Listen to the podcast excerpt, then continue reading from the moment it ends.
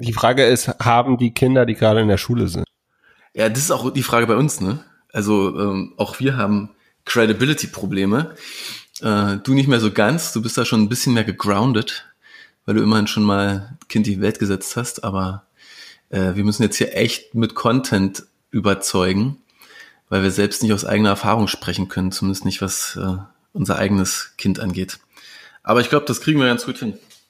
Also ich habe auf jeden Fall gestruggelt in der Schule und äh, ja, ich habe jetzt einen Kita-Gutschein. ja, na dann. Du bist eigentlich auch schon fertig. Ja, genau. Also dann bin ich eigentlich schon fertig. Sollen wir noch ein, sollen wir noch ein richtiges Intro reinspielen oder starten wir einfach, starten wir einfach so? Hast du ein Intro? Nein, natürlich nicht, aber ich hätte jetzt gesagt, hier, ähm, moin, moin Stefan. Ja, klar, so machen wir das auf jeden Fall.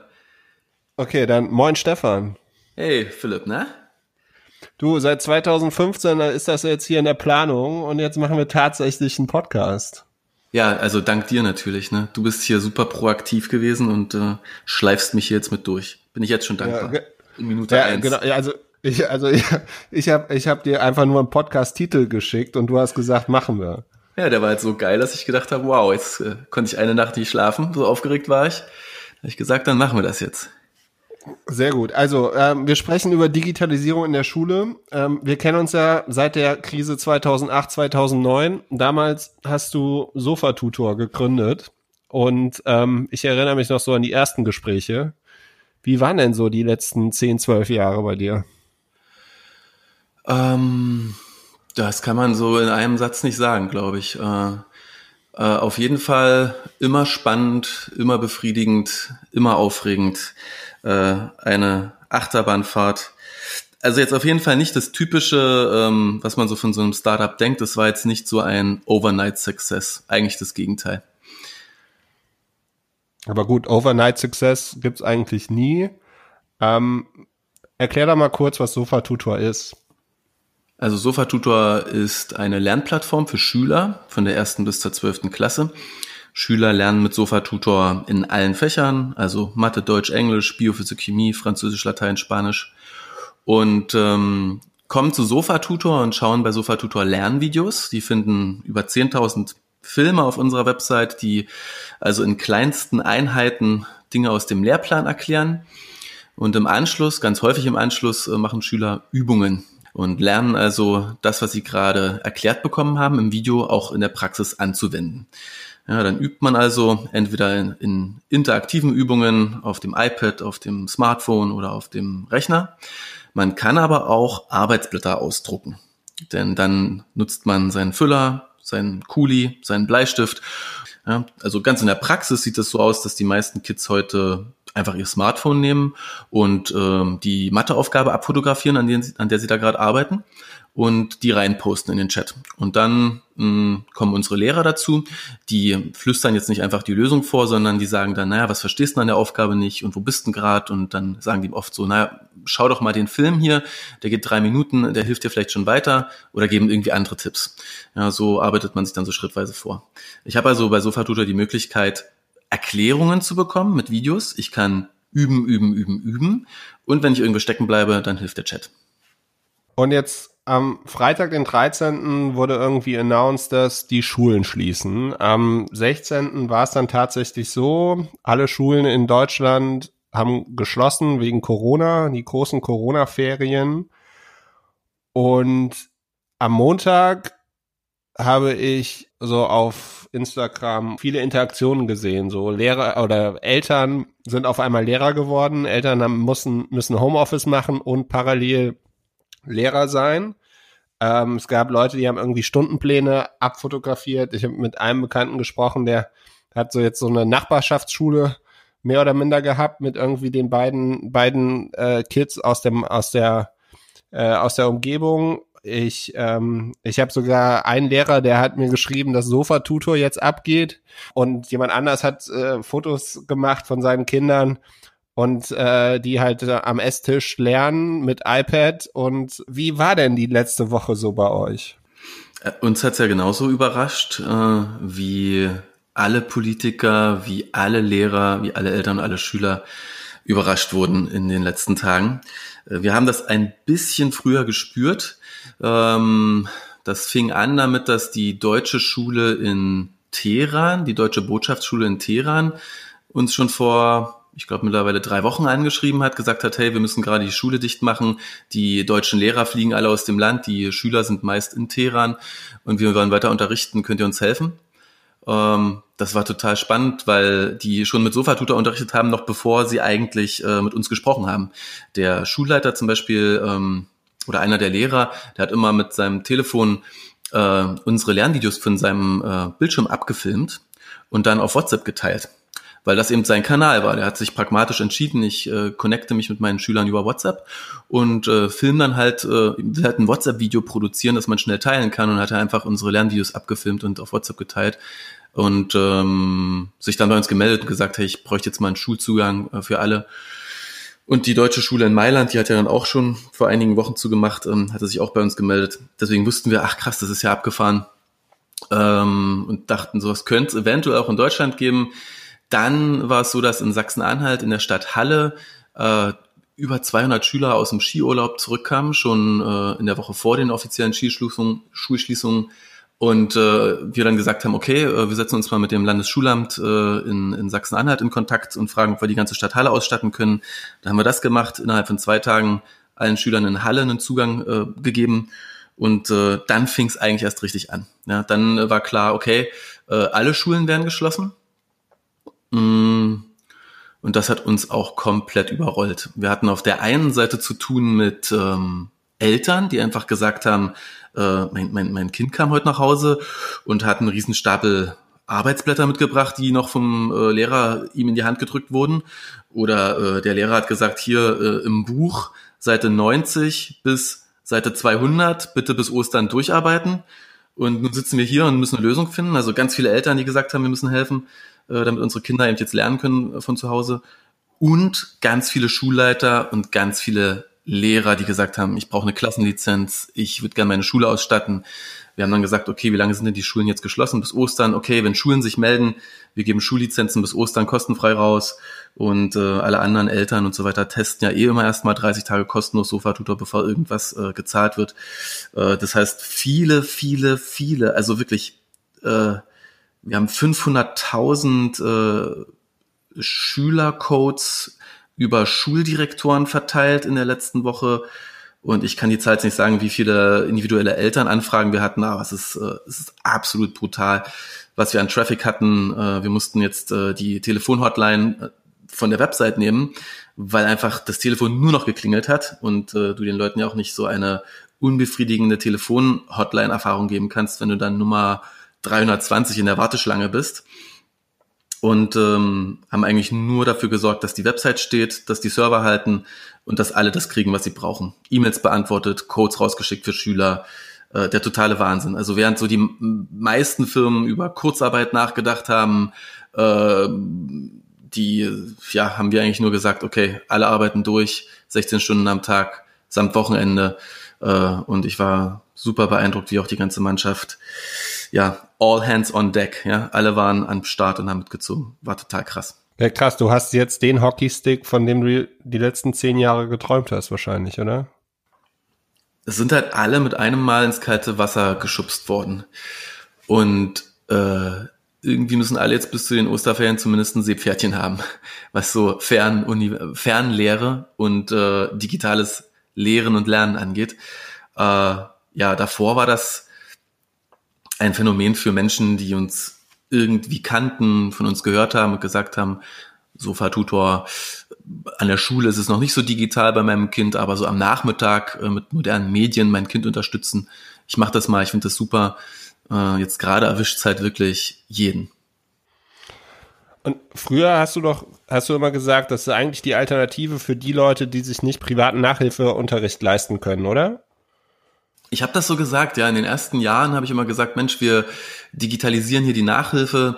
Mittlerweile finde ich das gar nicht mehr. Mittlerweile denke ich, äh, so ein klassisches Nachhilfeinstitut, zu dem gehst du nachmittags als Schüler vielleicht einmal maximal zweimal in der Woche, hast dann zu genau einem Fach, in dem du gerade strugglest, äh, deine Nachhilfestunde, meistens in einer kleinen Gruppe mit einem Studenten, der das dann macht mit den Schülern.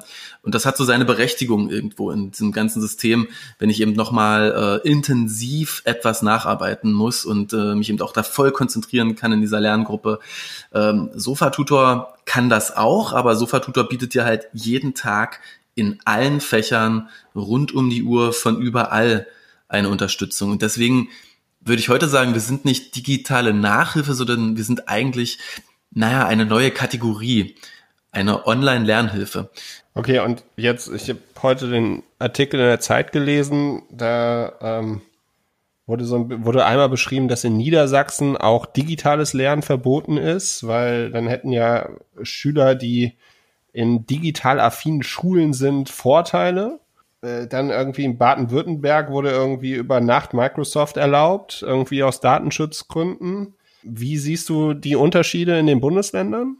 Ähm, oder siehst du die Unterschiede oder ist gerade einfach kommt von überall so viel und es sind eigentlich die die Eltern, die die treibende Kraft sind?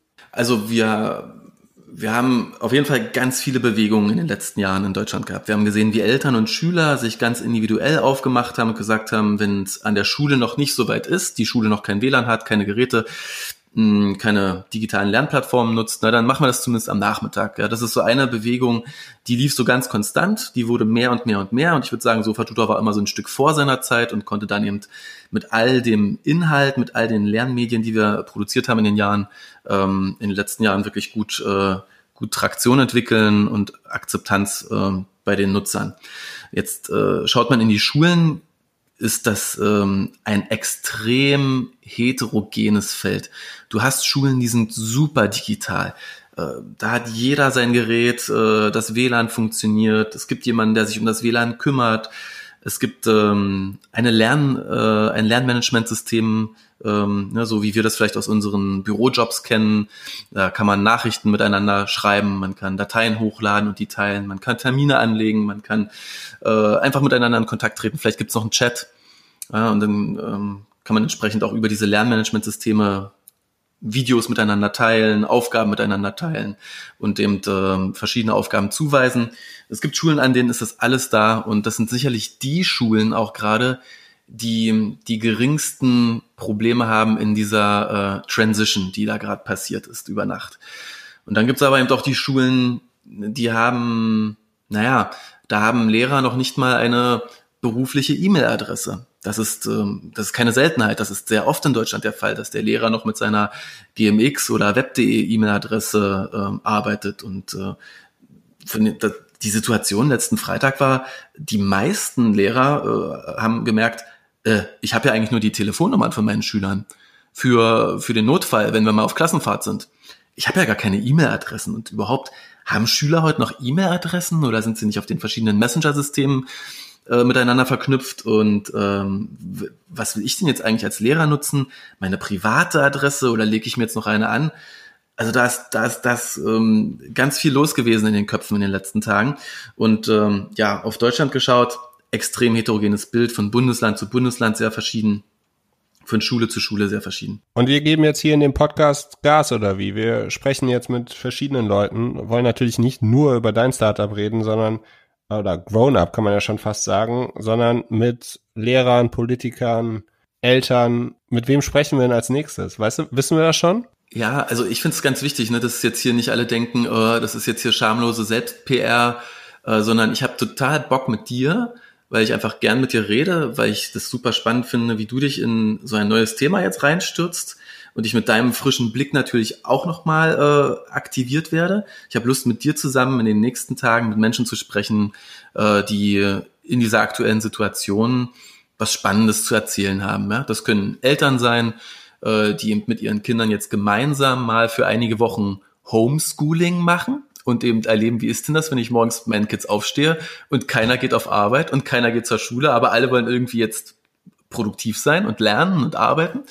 Ich würde super gern mit Lehrern sprechen und mir anschauen, äh, wie die aktuell ähm, kreativ werden, was für Aufgaben die stellen, wie die connecten mit ihren Kids, mit ihren Schülern und vielleicht auch mit dem einen oder anderen Politiker, Schuldirektor und uns einfach mal anschauen, was diese heterogene Landschaft, von der ich da gerade erzählt habe, in diesen Zeiten macht und wie kreativ da alle werden. Ja, ich finde das super, super spannend. Ich meine, ich habe es jetzt die Woche gesehen, halt so Homeoffice-mäßig. Es gab halt ein paar Firmen, die, für die war es überhaupt kein Problem. Da musste halt jeder nur sein Notebook mit nach Hause nehmen, so. Aber andere, ich habe von Firmen E-Mails bekommen, die meinten, ja, sorry, wir haben jetzt irgendwie, wir müssen jetzt erstmal gucken, wie das irgendwie hier alles funktioniert. So, also das Setup, also das Internet gibt's ja schon eine Weile. Eigentlich denkt man, man könnte immer alles remote machen und so, aber die Leute müssen, müssen es halt nutzen. Und bei Schulen ist es, ist es halt echt nochmal ein anderes Thema. Und mein, mein so Kernerlebnis, ich habe am die Woche so mehrmals so Zoom-Meetings gehabt mit so 10, 15 Leuten, ne? Also richtig groß. Und dann sagen wir halt immer, okay, Videos müssen immer an sein. Einfach, dass man halt auch weiß, dass alle irgendwie so mitmachen. Aber natürlich äh, hatten wir dann immer, äh, hatte man immer dann so Kinder im Hintergrund oder die sich mal daneben gesetzt haben und so. Mein, mein absolutes, mein absolutes Highlight war, dass halt so jemand hat was präsentiert und dann kam auf der anderen Seite kam dann auf einmal raus so, äh, magst du noch ein bisschen Blockflöte spielen? aber, aber es ist natürlich jetzt natürlich, äh, ich finde, es macht das Arbeiten auch so ein bisschen men menschlicher, weil vorher, wenn man irgendwie, also wenn der Papa oder die Mama so einen Bürojob hatten, egal was, und die Kinder haben das erklärt, dann war das immer so, ja, der, keine Ahnung, macht irgendwas mit Internet, macht irgendwas mit was auch immer und so. Und jetzt sehen, also jetzt ist die Interaktion, es macht irgendwie das Arbeiten viel familiärer und viel menschlicher.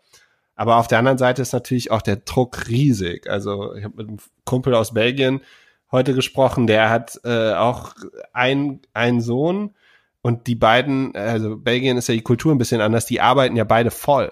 So, ne? Und die sind gewöhnt, den Kleinen morgens wegzubringen und dann halt Vollgas arbeiten und am Nachmittag wieder abzuholen. Die Schulen sind auch viel länger. Und für die ist das natürlich der absolute Overkill. Also die haben sozusagen die haben normal Kindzeit immer so am Wochenende, aber das ist halt jetzt jeden Tag. Und die Arbeit wird ja auch nicht weniger. Also vielleicht ein bisschen. Ja, und du und du sprichst jetzt eben von den Menschen, die in Büro, Büroberufen sind. Ne? Das, äh, da kennt man dann schon den einen oder anderen Homeoffice-Tag und weiß sich zu sortieren. Man war schon mal in Telefonkonferenzen, man ist vielleicht auch per WhatsApp oder Slack oder Asana oder Google Docs äh, miteinander am Kommunizieren, aber das ist ja, wir sind da ja, ein, du und ich jetzt in dem Fall, weil wir irgendwas mit dem Internet machen und das doch Arbeit nennen, eine, äh, eine ganz kleine Gruppe in Deutschland, äh, wer im Einzelhandel tätig ist, wer auf dem Bau tätig ist, wer in der Logistik tätig ist, ähm, so viele Menschen, die gerade zu Hause sind und eben auch noch keinen Kontakt hatten mit digitalem Lernen oder digitalem Kommunizieren, ja, äh, denen, denen geht's ja auch wie den Lehrern. Ja. Wir haben 700.000 Lehrer in diesem Land. Und die müssen wir jetzt alle innerhalb von wenigen Tagen aufschlauen und sagen, äh, ja, du kennst die Tafel und die Kreide und auch die digitale Tafel und vielleicht das Whiteboard mit dem mit dem äh, Filzstift, ähm, aber äh, so digital miteinander in Kontakt sein und wirklich allen Content, alle Lernmedien, alle Aufgaben äh, digital bereitstellen. Das ist für so viele so neu. Wenn ich Workshops mache mit Lehrern, dann erlebe ich jedes Mal, dass so die, ich sag mal so 20 Prozent der Lehrer, das sind die, die aktuellen Early Adopter, die kennen sich aus, die sind auf Twitter, die sind auf Facebook, die machen spannende Sachen. Äh, für die ist das erstmal alles nicht neu. Ähm, und dann gibt es diesen großen Mainstream, der, ja, der eigentlich in Workshops und Seminaren abgeholt werden möchte, der man mal erklärt, wie funktioniert denn dein Browser, was ist denn so ein Sign-up-Button, wie klicke ich mich da rein, wie melde ich mich da an, was ist ein sicheres Passwort, äh, worauf kommt es an, wenn ich, ähm, ja, wenn ich mit meinen Schülern im Netz unterwegs bin, Datenschutzthemen und so weiter. Und jetzt müssen alle ganz pragmatisch werden und schnell werden. Also das es ist der absolute Wahnsinn und ähm, bei ähm, so viel Schlimmem, was diese Krise gesundheitlich erstmal mit den Menschen macht und was diese Krise eben auch mit der Ökonomie machen wird, äh, können wir, was digitales Unterrichten angeht, digitales Lernen, vielleicht einiges lernen und einiges mitnehmen, auch für die Zeit nach Corona. Ja, ich glaube auch fürs Arbeiten. Also äh, ich glaube, dass halt auf einmal irgendwie Homeoffice einen ganz anderen Stellenwert hat. Und ähm, also ja, ich glaube, also ich hoffe, dass wir hier alle gesund und munter äh, rauskommen. Also nicht wir beide, sondern generell die gesamte Welt. Ähm, und danach natürlich stärker sind. Aber es ist, also, es ist schon echt, ja, es ist schon echt Wahnsinn. Ähm, wir, was, wann sprechen wir das nächste Mal und wissen wir schon, mit wem wir sprechen? Ähm, ja, ich habe jetzt einige Mikros verschickt. Wir sind das ja, wir machen das ja komplett remote. Keiner von uns geht ja jetzt äh, zu, zum Interviewpartner ins Haus und ähm, entsprechend äh, sind da jetzt einige Mikros draußen. Die Online-Versandhäuser brauchen etwas länger als sonst. Ich, ich hoffe ganz bald. Super. Ähm, dann würde ich sagen, schneide ich das ähm jetzt nochmal hier raus Falls ihr irgendwelche Fragen habt, könnt ihr uns natürlich eine E-Mail schreiben. Wir haben uns die E-Mail eingerichtet, School Must Go On, also wie der Titel. Ähm, und wir sind auch auf Twitter und auf Instagram, wahrscheinlich noch nicht, nicht aktiv, aber es gibt den Account, also man kann uns schreiben. Wenn ihr irgendwelche Vorschläge habt, mit wem wir sprechen sollen oder irgendwelche Fragen ähm, an mich oder an Stefan, wahrscheinlich eher an Stefan, weil ich ja keine Ahnung habe, ähm, dann schreibt uns gerne eine Mail oder Twitter oder Instagram. Wir versuchen jetzt in den kommenden Wochen, so gut es uns gelingt, so viel Content wie möglich zu produzieren. Ja, mal schauen, wie das so funktioniert. Vor allem, weil Stefan ja irgendwie gerade echt viel zu tun hat. Stefan, ich würde schon mal Danke sagen für deine Zeit, ja, danke. für den Input. Magst du zum Abschluss noch mal so ein paar Zahlen sagen, was, was, was bei euch abgegangen ist jetzt. Einfach nur, um mal nochmal ein Verständnis dazu zu bekommen. Du hattest im Vorgespräch was erzählt von wie viel, wie viel E-Mails oder wie viel Anfragen ihr irgendwie bekommen habt? Ja, also das geht in die Hunderttausende äh, einzelner Schüler-Accounts, die wir in diesen letzten Tagen rausgeschickt haben. Äh, also etwas, das wir so nicht erwartet haben das niemand erwartet hat. Und aber die Server stehen alle? Ja, die Server stehen. Wir haben das Glück, dass wir ja äh, viele Jahre Fernsehwerbung geschaltet haben und da ähm, nicht immer ganz genau wussten, wann läuft denn jetzt der Spot äh, und entsprechend dafür sorgen mussten, dass die Website jederzeit ganz schnell skaliert. Dass also die Server eigentlich nur darauf warten und in Millisekunden hochfahren können, wenn da mal 200.000, 300.000 mehr Besucher auf der Website sind innerhalb von 30 Sekunden. Und diese Systeme, die stehen jetzt, das ist alles auch aufwendig programmiert, das kann man nicht über Nacht einfach mal so hinstellen, aber darauf bin ich gerade sehr stolz. Das sorgt dafür, dass alles hier läuft und auch mehrere hunderttausend Schüler gleichzeitig auf ein Lernvideo klicken können und das ähm, problemlos abläuft. Wahnsinn. Und hattest du schon mal jemals so viel Traffic? Nee, also wir haben eh, wir haben schon auch sonst ganz gut Traffic, so wir haben 1,5 Millionen Schüler im Durchschnitt auf der Website im Monat. Und auch jetzt zu den Abiturzeiten ist natürlich dann immer noch mal besonders was los mit dieser Zielgruppe Abiturienten, aber äh, was in der letzten Woche abging, äh, ist äh, ungesehen bisher. Wahnsinn. Ich freue mich, das Ding, dieses Experiment mit dir zu machen. Endlich, endlich, endlich habe ich dich soweit. Und ähm, ja, das wird bestimmt ganz gut. Mal gucken, wie die Sound Quality ist und so. Alles sehr äh, hemsärmlich, keine schnelle oder äh, lange Post-Production. Ähm, ja, also das Ding geht Montagmorgen live und äh, dann schauen wir mal. Ich sag bis gleich. Bis gleich. Bis gleich, Philipp. Ciao. Ciao.